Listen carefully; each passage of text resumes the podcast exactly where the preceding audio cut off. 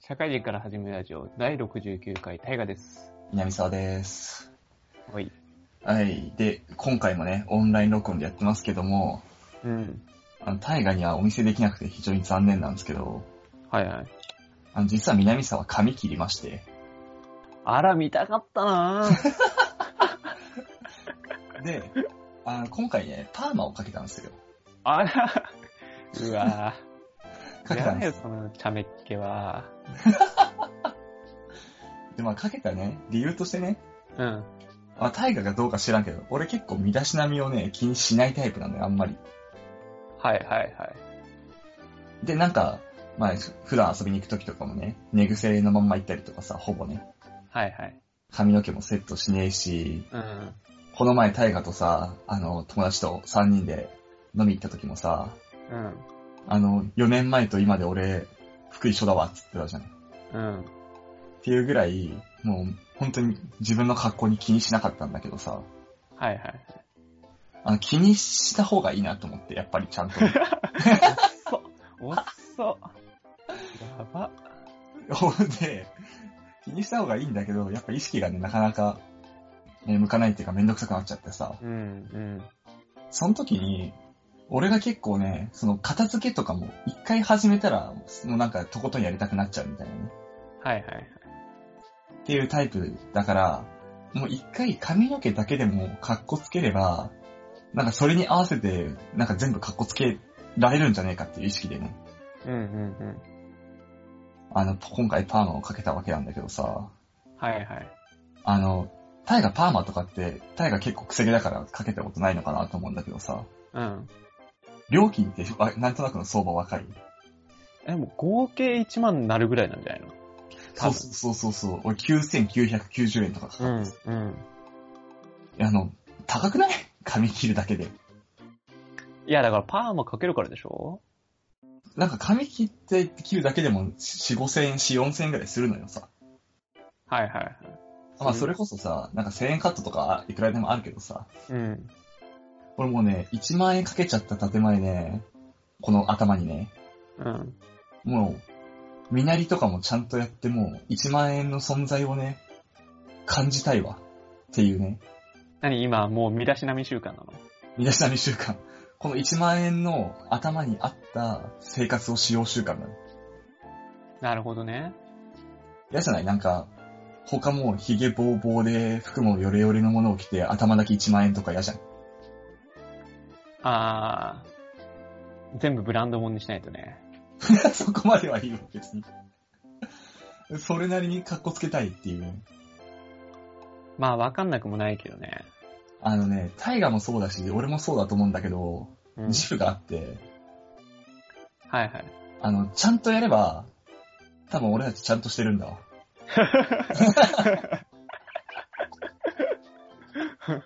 ま あその、素材としてはでしょ？そうそうそうそうそうそうそう。決して悪くないと思ってて。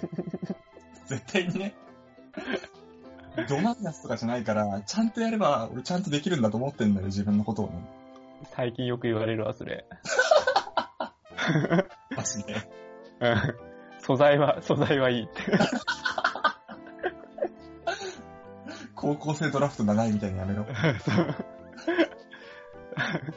もうなんか、ドラ、ドラフト、ドラフト5位ぐらいで指名されて、その後練習しねえやつだって言われる。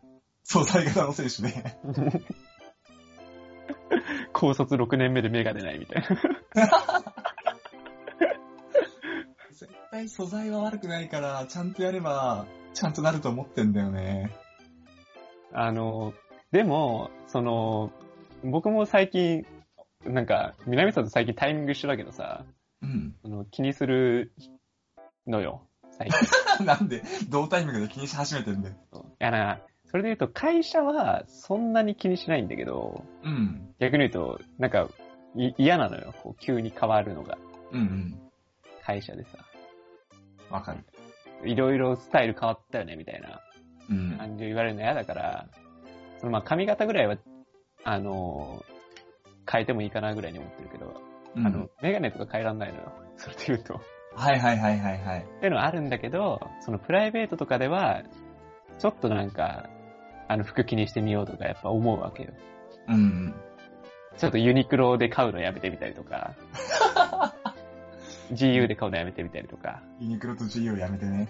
そうそう、ちょっとなんか、あの、こだわった服とか、うん。そっちの方を買ってみようかなとか、とかやっぱりね、思ってやってるね、最近。あ、タイガも？うん、やってます、それは。まあ、それがなんか、えきっちりした方向っていうよりも、まあ、あの、確立した何かっていうか、ーうんうん。自分にとってのね。っていうのはなんとなくやりたいなと思って。そうねいや俺も、まあ、パーマかけてるから、きっちりした方向ではないんだけど、どっちかって言ったらチャラけた方だけど、わあ、すげえ俺も考えてたんだよね、パーマ。めちゃくちゃ考えてる。タイガ癖毛がもともとあるからさ、そうそう。な第一歩目で、うん。その後ろ髪はバッサリいくっていうことを今回して、はいはい。で、前は伸ばすみたいな。ちょっとなんタイか、はい。あの、お見せできなくて残念なんだけど、うん俺後ろね、ないわ、も え、何？前残した系う。前残した毛。同じことやってんじゃねえよ、マジで。なんで考えが全く一緒なんだよ、お前と。あの、あの、すごい全部変えるの嫌だから、うん。後ろだけはなんとか変えて、で、まあなんか横とかはちょっとパーマかけようかなとか、ちょっとはいはい。やったりとかも、そう、前回踏み切れなかったんだけどね、そこは。あの、前からそうだけど、俺横と後ろが長くてさ、あの、外に広がるじゃない、うん。あの横と後ろをバッサリいって、前と上を残してある感じだわ。あー、なるほどね。お見せできなくて残念だもしかしたら僕のようにタイしてくださいガのイメージ通りかもしれない。僕と同じようにしてくださいみたいなオーダーだよね。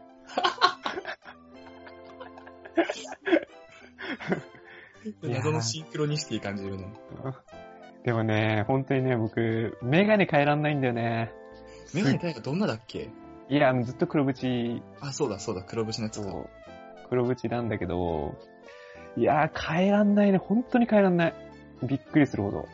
あ、そうの、縁、縁というかさ、そのうん縁変えらんないし、あの、前回ようやく変えたのが、そのう、ん。かける横？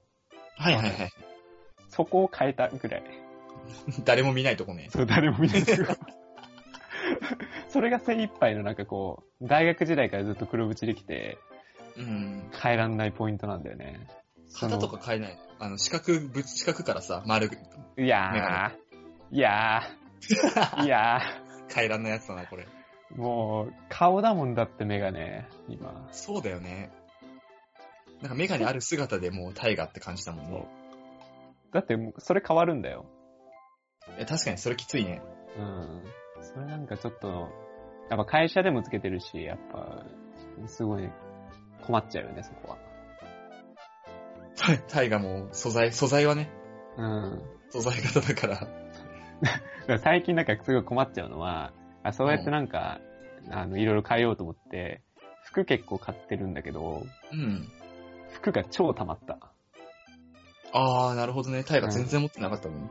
そう。もう超溜まって、あの、着る方が追いついてないね。あ、まだ着てない服があるって感じなんだ。いっぱいタグがついてます。やりすぎちゃったんだよね、明らかに。加減知らなかったの。そう。どんぐらい買えばいいかわかんないから、いっぱい買っちゃったら、思ったより着る機会がないっていう。そう、私服あんま着ないよね。そう。だからなんか昨日も、あの、掃除してたら、あれこんないっぱいあったっけ服みたいな思って、いなんか、いろんなとこになんかこう、新品の服が積まれてあって、はいはい。どうしようこれみたいな思って。服は全然買ってないんだけどさ、うん。あの、アクセサリーをね、急にね、気合い入れ始めちゃって。あ、わかるわ、それ。すげえわかる。指輪とチョーカーが3種類ずつくらい増えたんだけど、指輪買おうとしてる？あ買った買った買った買った。買おうとしてるんですよ、僕も。3種類くらい増えたんだけど、つける機会がねえわ。あーもうネックレス買っちゃったね。ネックレスね、俺チョーカー買っちゃったもん、同じようなやつ。うわいや、なんかちょっと遅いよね、でもね。今、もうちょっとおっさんじゃないも27 でやることじゃないよ。さんでしょ。いいおっさん、指輪つけた、なんかもう、わかる、もう僕も買いたくてしょうがなくて、買うんだけど、買うんだけど、なんかちょっと、うんもう遅いかなっていう気もしなくもないよね。なんで同じタイミングで同じこと考えちゃうんだ ネックレス買ったなうんあ、ネックレス？ネックレスじゃねえわ、ごめんごめん。あれだ。あの、腕につけるやつ。ブレスレット？あ、ブレスレットだね。あ、ブレスレット買ったんだ。逆、うんなんか俺首が嫌なんだよね。はいはいはい。なんとなく。命に関わるしね。そこ？うん。なんか首が格好良くないっていう僕のなんかあれ。あ、な、そうなんだ。うん。あの、あれは六毛線とかつけてたけどね。それかっこいいんだ。アンティーク調、な、なんだろうね。こう、銀はあんま合わない。はいはいはい。スタイル的にね。そういう葉っぱみたいなイメージのやつだったら。あ、そうそうそうそうそう。なんだこの、暴露合戦というか、誰にもき 必要ないファッション論。27歳から始めるファッション学。いや、もう、何の参考にもしてないからなんかもう誰の参考にもなんないよね。逆にみんな教えてくださいじゃない？そうね。そう。きっちりした服装できないから、うんなんか逆に迷走しちゃってる感じはあるんだけどね。じゃあ皆さんからのお便り募集してますって。そうね。何でも着る。何でも着る。何でも着る。送勧められてくれれば、送れる、送ってくれたら何でも着る。住所出せ、住所。ってことで、じゃあ、やっていきましょうか、本編。はい。今日は、えっ、と、世界史で前回、春秋戦国時代終わったので、新しいのやっていきますので、よろしくお願いします。はい、お願いします。はいはい、本編です。うい。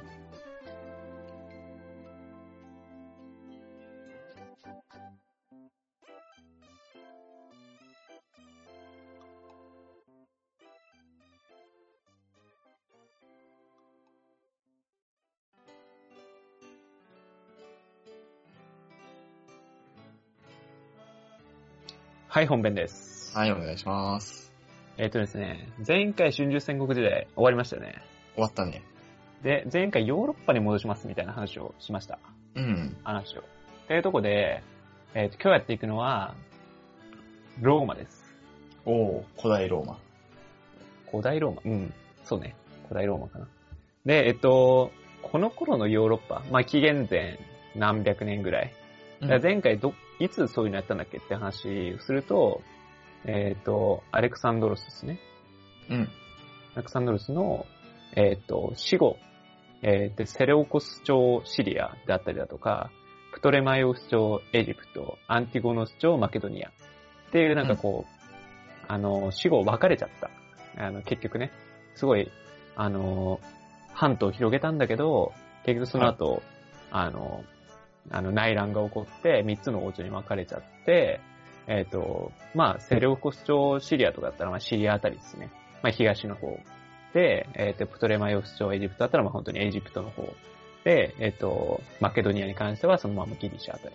っていうあたりの、えっ、と、で分かれているっていう時代の中で、こっから、えっ、と、ローマ、イタリアが盛り上がってくると。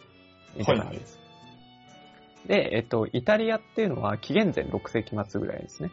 ラテン人の、えっ、と、都市国家、ローマっていうのが、えっ、と、まあ、あったんだけど、まあ、そこの先住民、あ、そこが先住民のエトルリア人を追放して、えっ、と、共和制を引いていきますと。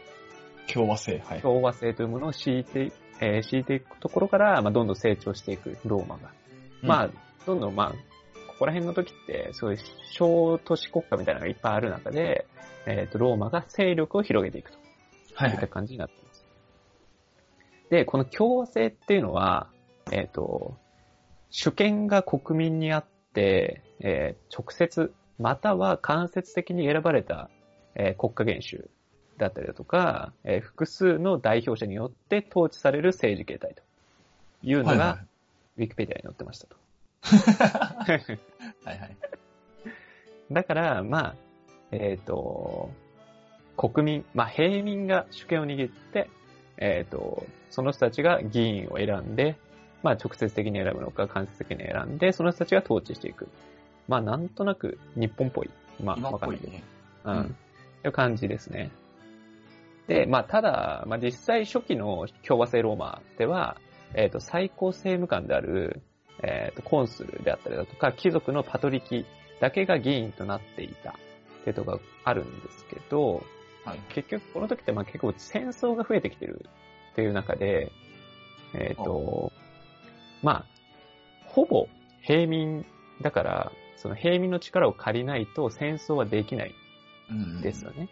だから、その、えっ、と、平民が、まあ、重装歩兵ですね。あの、鎧をしっかりつけて、戦争にどんどん参加していって、えっ、と、地位を高めていくことで、えっ、と、勢力を伸ばしていくというか、権力を得ていくと。いった感じなんだけど、まあ、えっ、と、ローマでよく、まあ、プレブスっていうのが平民って言うんだけど、そのプレブスが政治の参加を要、政治への参加を要求していって、えっ、と、その後ですね、まあ、決議、あいろんな決まったことの、えー決議に対して拒否権を持つ平民会みたいなのができて、はい。えっ、と、プレブス、この平民の権利っていうのは、えっ、と、その後は高まっていくといった感じになっています。まあ、ただ、まあ、実際の権力っていうのは、この貴族のパトリキっていうのが結構強かったらしいですね。ですです。で、えっ、と、結局まあ、こう、紀元前6世紀末に、えっ、と、共和制ローマができたけれども、えっ、と、紀元前の3世紀後半までにロー、このローマっていうのはイタリア半島を統一していきますと。うん。で、えっ、と、この時にやっていく政治っていうのが、えっ、と、また一つ、あの、分割統治っていうのを行っていきますと。はいはい。えーローマは他、征服していって、その各地に対して分割統治っていうのをしていきます。で、えっと、この分割統治っていうのは、えー結構このローマに、の半島を広げるにあたって、えっと、重要だったと言われておりまして、うん。都市に、都市によって完全な市民権を与えるか、えー参政権のない不完全な市民権を与える。まあ、えっ、と、都市によってその優劣をつけていくっていう方法で、えっ、と、逆にこう、なんだろう、征服した都市を平等に扱うんじゃなくて、不平等に扱っていくんだよね。うん都市によって。そうやって不平等に扱っていくことによって、えっ、と、高待遇を求めて努力してくださいねっていうのをローマはどんどん周りにしていく。だどんどうんんこういいことをしてくれれば市民権与えますよみたいなはいはいはい。感じで、反抗心よりもそういうなんかすり寄りみたいなところを、えーどんどんこう周りに対してやっていくと。はいはい。で、この分割統治っていうものは、植民史っていうのと、自治史っていうのと、同盟史っていう3種に一応分かれてたとうん言われています。で、えっ、と、まず、植民史っていうのは、えっ、と、一応、まあ、植民地の植民、植民ですね。うんうん。植民地。だから、えっ、と、自治権はないんですよね。自分たちで独自に治めるっていうことはないはいはい。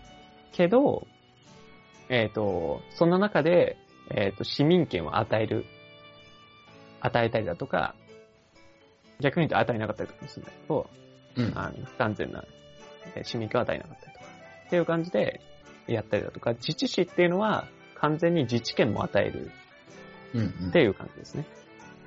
もう収めていいっすよっていう感じだし、同盟士に関しては、えっと、参政権はないし、ただ、兵役とか義務、え兵役義務はあったりだとか、納税義務はあったりとかするんですよ。はいはいはい。だから、一応なんかもう同盟国みたいな扱い。なるほどね。もう戦争に行くってなったらお前絶対来いよみたいなうんうん。感じ。だし、ローマに対して、あの、納税とか絶対しろよみたいな感じですね。っていう感じで、この都市によって、その不平等に扱っていって、どんどん、えっ、と、ローマに対していいことをすれば、あの、どん、あの、権威は高め、か高まっていくし、権利も与えるよっていうことで、えー国力を伸ばしていくといった感じですね。はいはい。これを見ると、あの、まあ、中国のこの封建制度とか、ぽい感じは一応するんだけど、あの、うん国同士の、えっ、と、連絡関係っていうのを一切遮断するんだよね。へえ。だからいろんな都市の都市間の、えっ、と、連絡とか関係っていうのはダメ。で、ローマとの関係性だけを、えーやっていくことによって、ローマの権威っていうのもずっと高めたまま、分割統治していくとうんうん。いった感じですと。で、こうやって伸ばしていったイタリア、ローマですけれども、えっ、と、いわゆる地中海に進出しようみたいな感じもある中で、そこで、えっ、と、勢力を持っていた、えーカルタゴですね。カルタゴ？えっ、と、現チュニジアですかね、多分。はいはいはい。あ、近くだね。うん。あの、地中海を挟んで向こう側。うん。あの、タイ、あの、アフリカ側かな？えーと、えー、と、衝突していくことになります。うん。で、えっ、と、ここから、そのカルタゴと、えーローマ VS カルタゴっていうのが3回にわたって戦争が起こっていきます。うん。これがポエニ戦争といって、えっ、と、でかい戦戦争があります。で、えっ、と、カルタゴって何ぞやみたいな話があるんだけど、うん。このカルタゴっていうのは、フェニキア人による植民都市であります。はい。で、えっ、と、このフェニキア人って多分過去何回か出てきているような気がするんだけど、出てきてんね。そうまあ、海洋民族ですよね。で、えっ、と、もともとそのフェニキア人っていうのは、その、えっ、と、現レバノンあたり、まあ、シリアの左下ぐらいですかね。うん。まあ、海に接している、地中海に接している、えーところなんだけど、まあ、そこの都市、ティルスを、ティルスっていうところを中心に海遊民族として栄えています。ただ、はいえっ、と、紀元前の9世紀とか 8, 8世紀ぐらいに、まあアッシリアっていうところに服属して、その後も、えっ、と、どんどん新バビロニアであったりだとか、アケメネス朝ペルシャであったりだとか、最後はアレクサンドロスによって、こう、どんどん服属していって、結局、こう、アレクサンドロスの作った、こう、ヘレニズム世界にこう飲み込まれて、独立、独立性っていうのをどんどんフェニキア人は失っていくっていうことになったんですが、はこのカルタゴっていうのは、一応フェニキア人の植民都市であったのに、その本体を衰退したんですけれども、カルタゴに関してはどんどん栄えていっていた。っていう話。はいで、このカルタゴの範囲っていうのは、その、今のチュニジアからこう、海に沿ってずっと、あの、統治っていうのが続いていて、えっ、と、まあ、そっからまたバルカン半、じゃイベリア半島か。イベリア半島の方まで、えー、土地としては続いているといった感じですね。で、この今回のポポエニ戦争のポエニっていうのはラテン語でフェニキア人といった意味になります。はいはい。で、今回の第一次ポエニ戦争っていうのは、紀元前264年から241年にかかった戦いでございます。で、これは何が、何をやってたかというと、その、えっ、と、イタリアの下の方にシチリア半島ってあることですか、うんうんうん。あるね。そそのシチリア半島を巡るような戦いになっています。で、えっ、と、この、この時のシチリアっていうのは、えっ、と、3勢力ぐらいで成り立っていて、うん。ギリシャ系の都市、シラクサであるとか、えっ、と、他にも、えーもう一勢力いて、もう一勢力はママメルティニっていう、えっ、と、まあ、傭兵集団みたいなところが治めてたりだとか、シチリア半島の中でこう、中に勢力があったりとかしてますと。はいはいはい。で、えっ、と、ギリシャ系の都市のシラクサが、このマメルティニに侵攻していくことで、えっ、と、このこと、この事象自体がこのポエニ戦争のきっかけとなってるんだけど、何をやったかっていうと、このマメルティニが、えーカルタゴとローマにどっちも救援要請を出すんだよね。う。両方に。両方に。うんその劣勢だったから、助けて出すんだけど、うんえっ、と、で、各ローマとカルタゴの、えっ、と、対応としては、カルタゴはまず先に動くんだけど、うんえーマメルティニに駐屯するんだよね。もう軍を送って、えーマメルティニ側としてつくと。うんただローマは、まあ、先にそうやられちゃったから、まず白草を攻略しちゃうんだよね、すぐ。白草を。ギリシャ系の都市。で、白草をローマの同盟としちゃうんだよね、ローマとの。うん。まあ、服属させるみたいな感じ。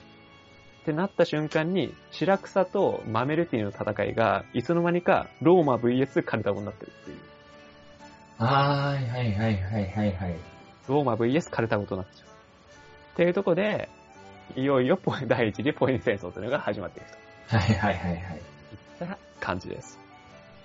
で、この頃の戦い、その戦争って、ああ、まあ、この頃の戦争というか、えー今回の戦いにおいては、主に海上で行われるんだよね。地中海とか、その、海、海が中心で戦っていくような感じで、えっ、と、カルタゴっていうのは、もう海遊民族ですから、もう、すごい海軍力を持っているんだよね。うん。だから、えーその海上の戦線においては、最初はカルタゴ優勢だったんだよね。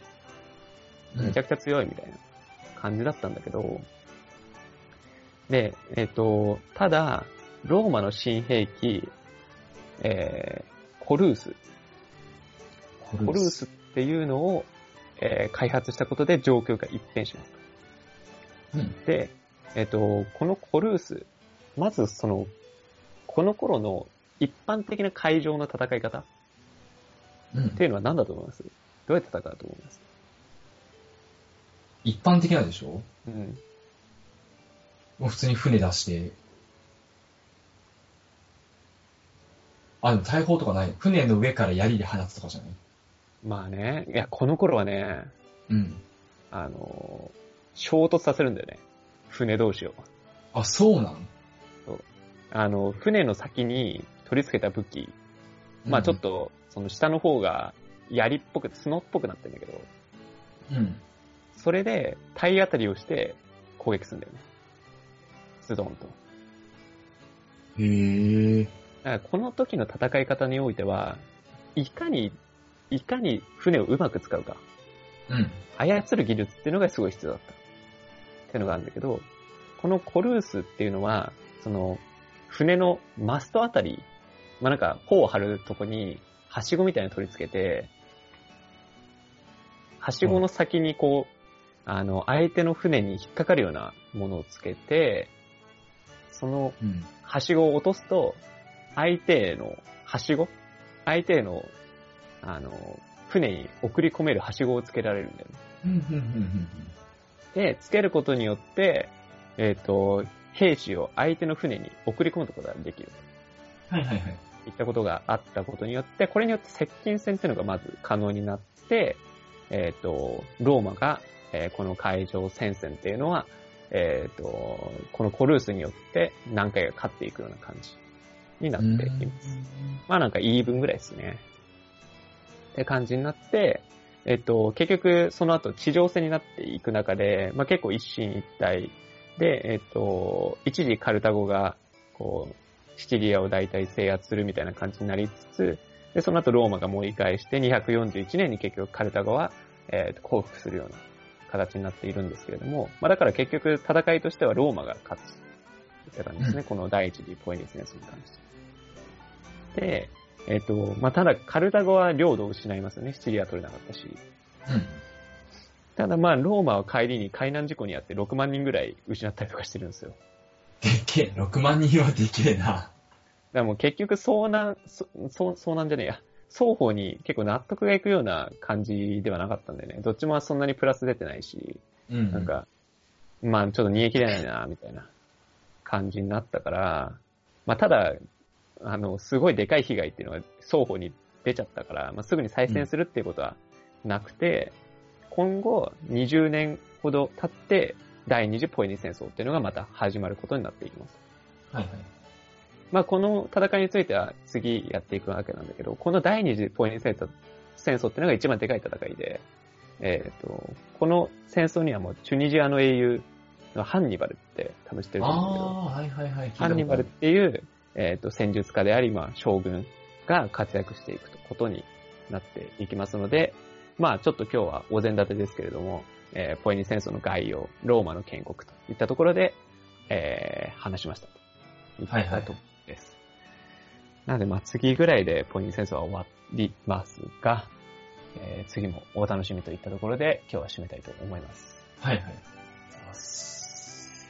じゃあ、エンディングです。はい、エンディングです。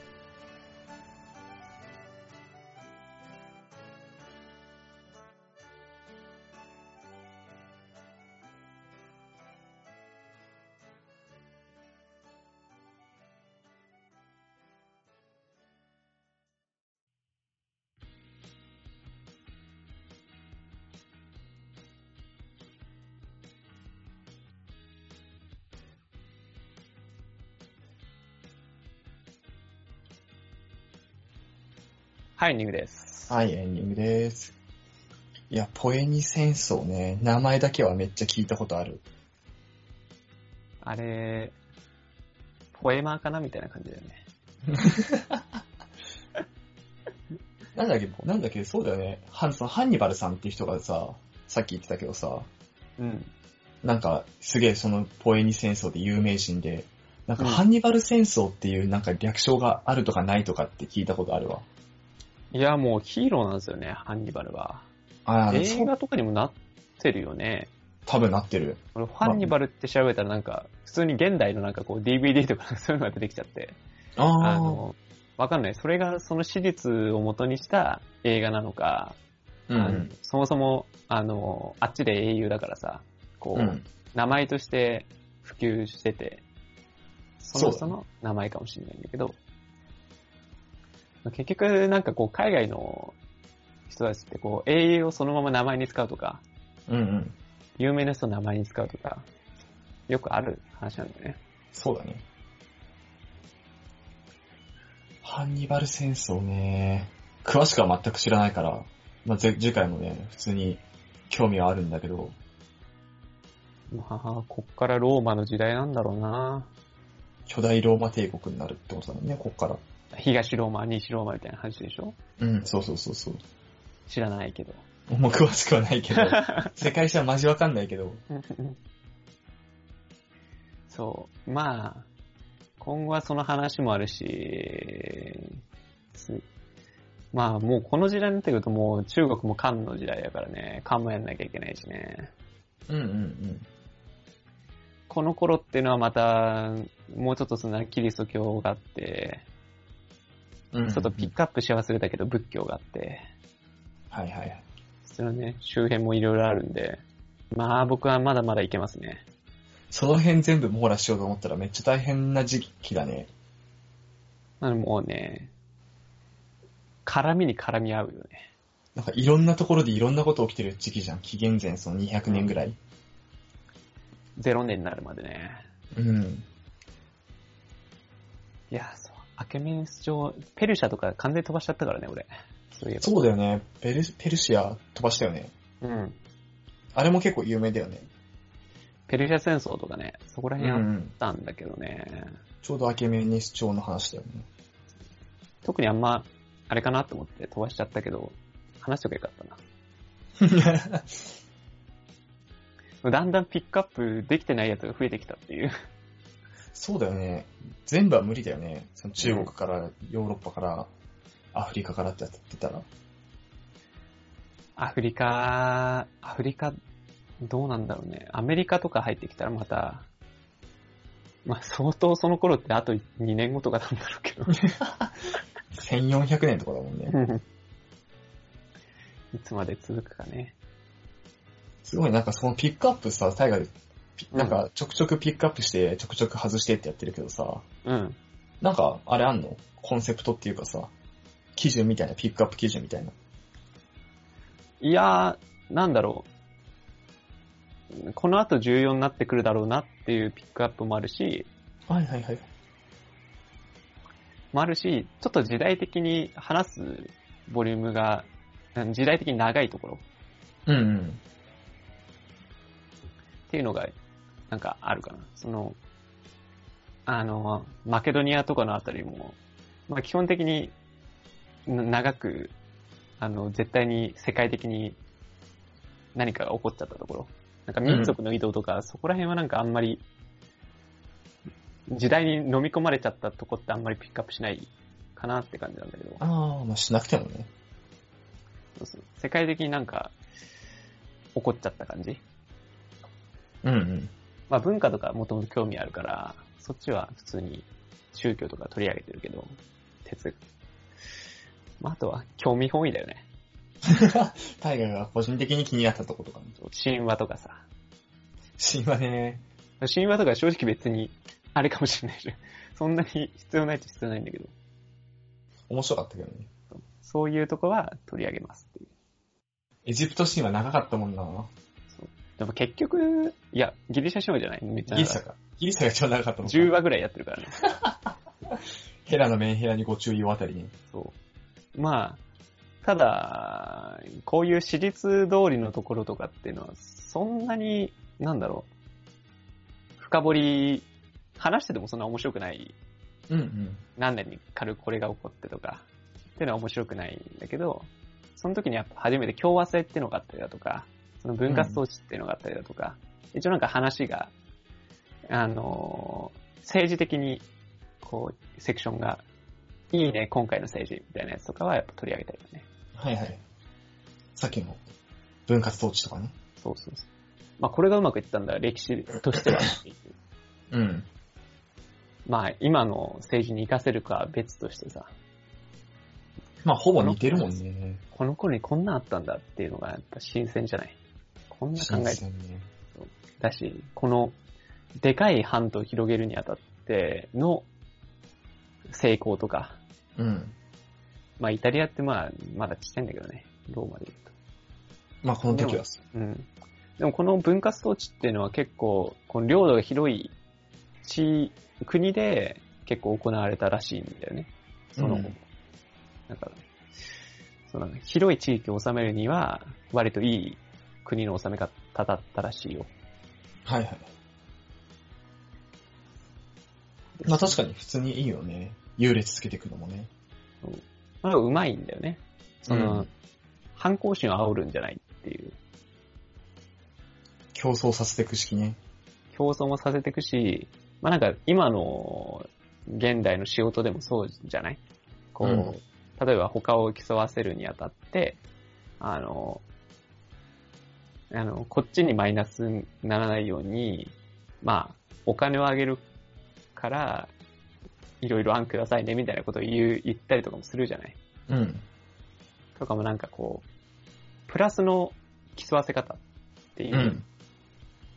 あなたたちにはこういうメリットがある。から、いろんないいことしてくださいね。っていう、持ってき方。っていうのはやっぱうまいよね。この頃このに、人参を馬の前に吊るすみたいなやり方ね、そうそうそうそう。ってやんないと、まあ、他も甘えるし、いろんな悪さしようと思うし、騙そうと思うしとか。っていうのがね、ないのはいいですよね。うまいこと考えるよね、昔の人も。でもやっぱりこう自分がそもそも強くないとダメっていうのは一つの、あれだろうね、権威がないとっていう。うん、そうね。そのパワー自体が、あの、自分たちが弱いのにそういうことやっちゃうっていうのは、また違った話。自分に自信があるからこそそういうことやるっていう。そりゃそうだよね。まあ、それによって相手も服従するし、それによって自分の権威もまた高まるしっていう、うん。あいいサイクルっていう話になってくるけどね。ああ。か、今ちょっと思い出したんだけどさ、うん。その頃ってさ、うん。ちょうどアルキメデスあたりうん。うん。うん。って考えると、そうね、相当なんか人類に進化というか、いろんなことがあった時期ね。アルキ、アルキメ、んアルキ、なんだっけ？アルキメデス？なんだアっけ？ルキメデスってあの数学者のあれで、ね、あ、そうそうそうそうそうそうそう。あの、それで言うと、あの、戦ったらしいですよ、シリア。え？シリア半島第二次かな？どっちだろう？わかんないけど、あの、アルキメデスも戦ったらしいよ。あったの？戦場で？あの、透析とかのテコの原理を使って、宝石の武器を作ったりだとか、まあその人自身が作ったわけじゃないけど、そういうのそういうので戦ったらしい。あ、そうなんだ。で、最後は、えっ、と、あの、なんか、図形の問題に没頭してたところ、ローマ兵に捕まって殺されるっていう。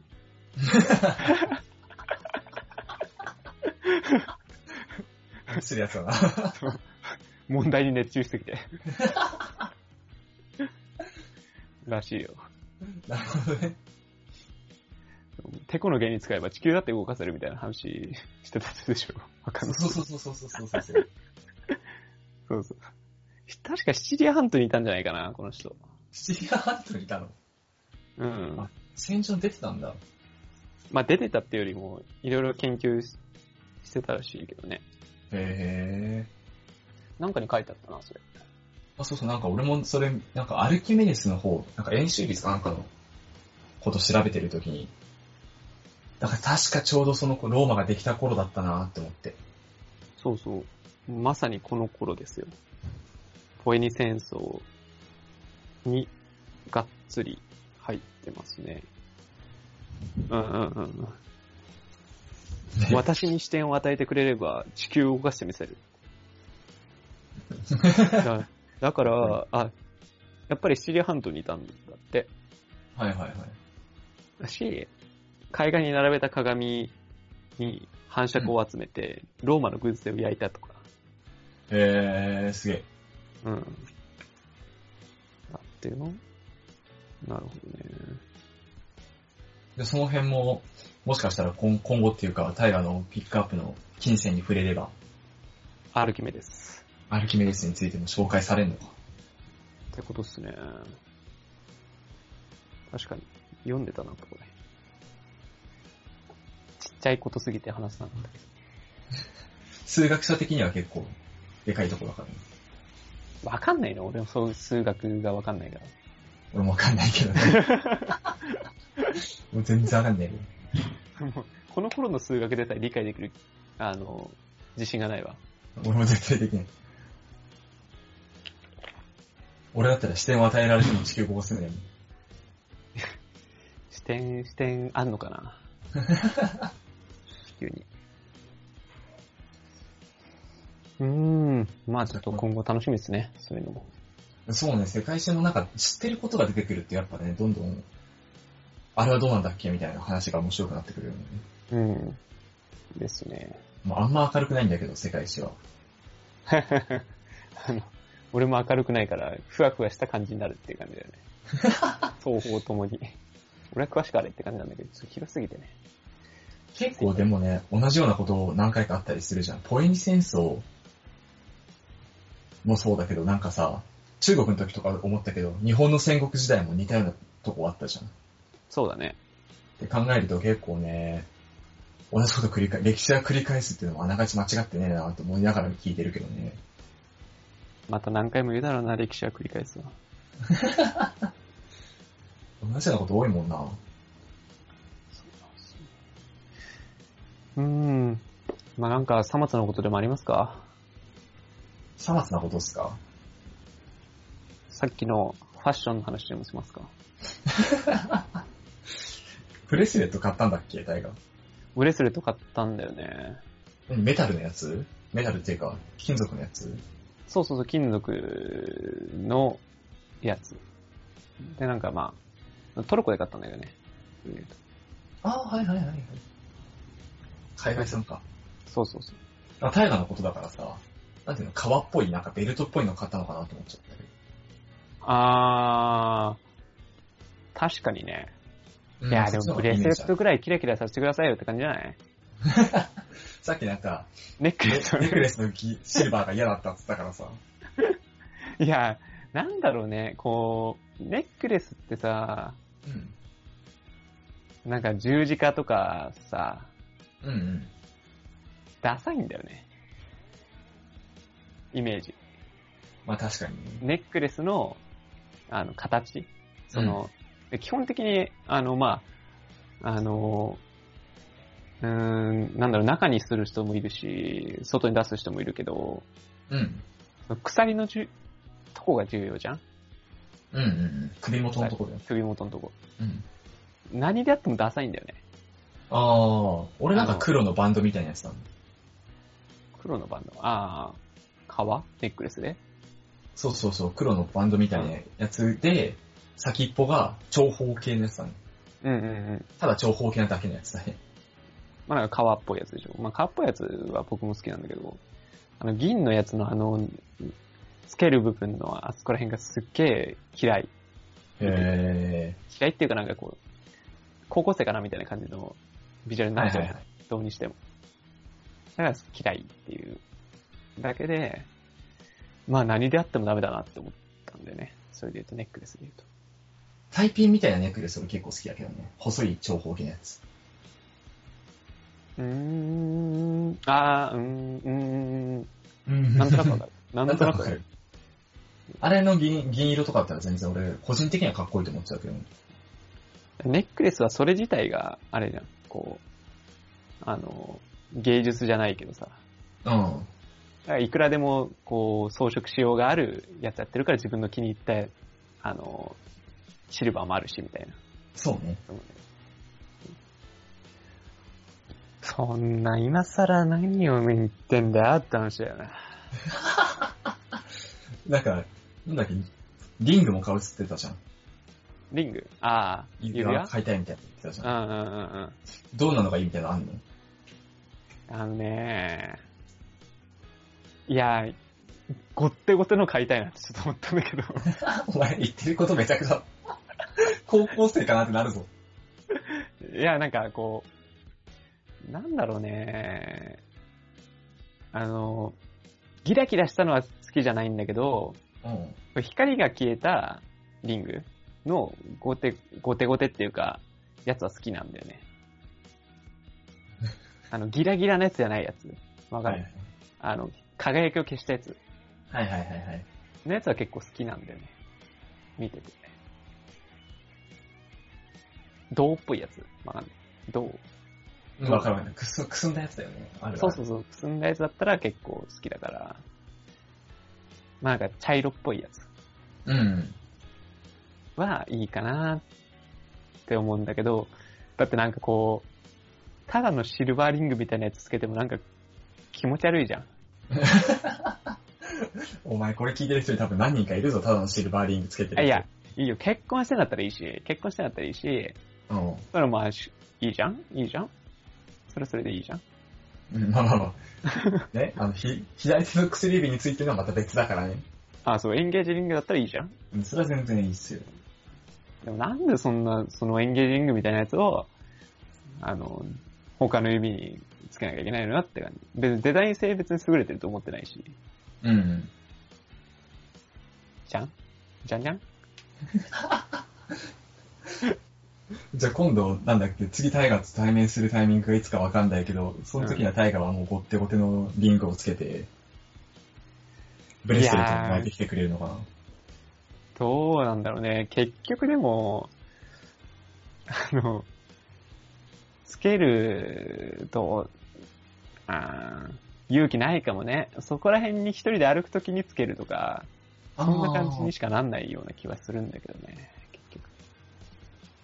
指輪つけて、ごってごてのつけて、一回。俺クリスマスとかも、どうせ会うからさ、うん。その時はなんか、もう決め、決めに、決め込んだタイガーと、もうなんか、シャレオツに決め込んだ南沢で、繰り、繰り出す、街を。街に繰り出してもいいんじゃない？いやー。でもね、結局、だから、その、海外行った時にも、やっぱ買おうと思ったんだけど、うん。あの、巡り合えないんだよね、あんまり。これ買おうっていうやつを。はいはいはい。探す、最近すごい探すんだけど、そこをやっぱり、これ買おうみたいになんないんだよね、まだ。難しいよね、割とね。なんかこういうイメージみたいなのが先に先行しちゃってるからさ、アクセサリーって。欲しいもののイメージ通りのものが売ってないとなかなか買う気にならないよね。吉祥寺の井の頭公園とかにある露天商とかで買うしかない。ああ、そうね。その辺あるそういうとこにあるやつが好きなんだよね。うんうん指輪屋さんとかに行ってさ、シルバーショップみたいなとこ行っても、あんまりなんかこう、こうじゃないんだよな、みたいな。うん。うん。こういうキメキメなやつじゃないんだよな、みたいな。で割となんだっけ、オリヒカとかさ、うん。ライトオンみたいな、ちょっと普通の洋服屋さんにワンコーナーで置いてあるやつとか俺結構好きだけどね。あ、そう。うん。もう多分なんかこう、下北とかの、すごいアンダーグラウンドな古着屋とかに売ってる指輪が多分好きなんだと思う。思考の違いが出たわね。そう。指輪に、指輪に関してはオルタナティブを求めるね。急にね。オルタナ思考ですよ。王道じゃダメなんだね。王道の指輪、王道な指輪はもうエンゲージリングだけでいいです。まあまあ、王道中の王道だから、ね。取ってありますから、そこに。一生使われないからでいいんじゃないもう。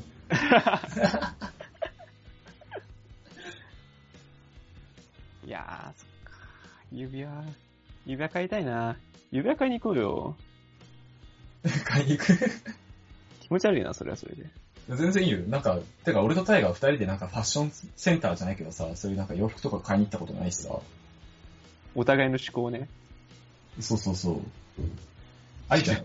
一回なんか必要、必要ですかその思考を知る何かっていうのはっていう感じではあるけど。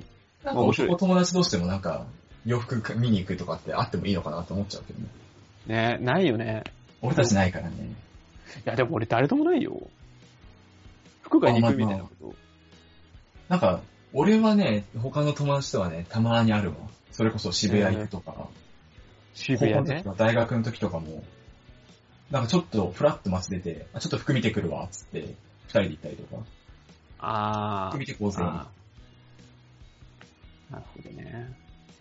パチンコ帰りにね、パチンコ終わった後に、あこの後ちょっと服見ていきたいわ、落差がすごいわ、落差が。OK。まあそんな感じですかね。はいはい。じゃあ、また、お便りを募集しております。番組の感想、お便り、何でもお待ちしております。えー、メールアドレスは、シャカラジ199 at mark gmail.com です。シャカラジは英語199は数字です。syakaradi199 at mark gmail.com です。えー、ツイッターの DM でもお待ちしております。はいじゃあ、それでは次は、皆さんの心理学、よろしくお願いします。いお相手は、大河と、八木沢でした。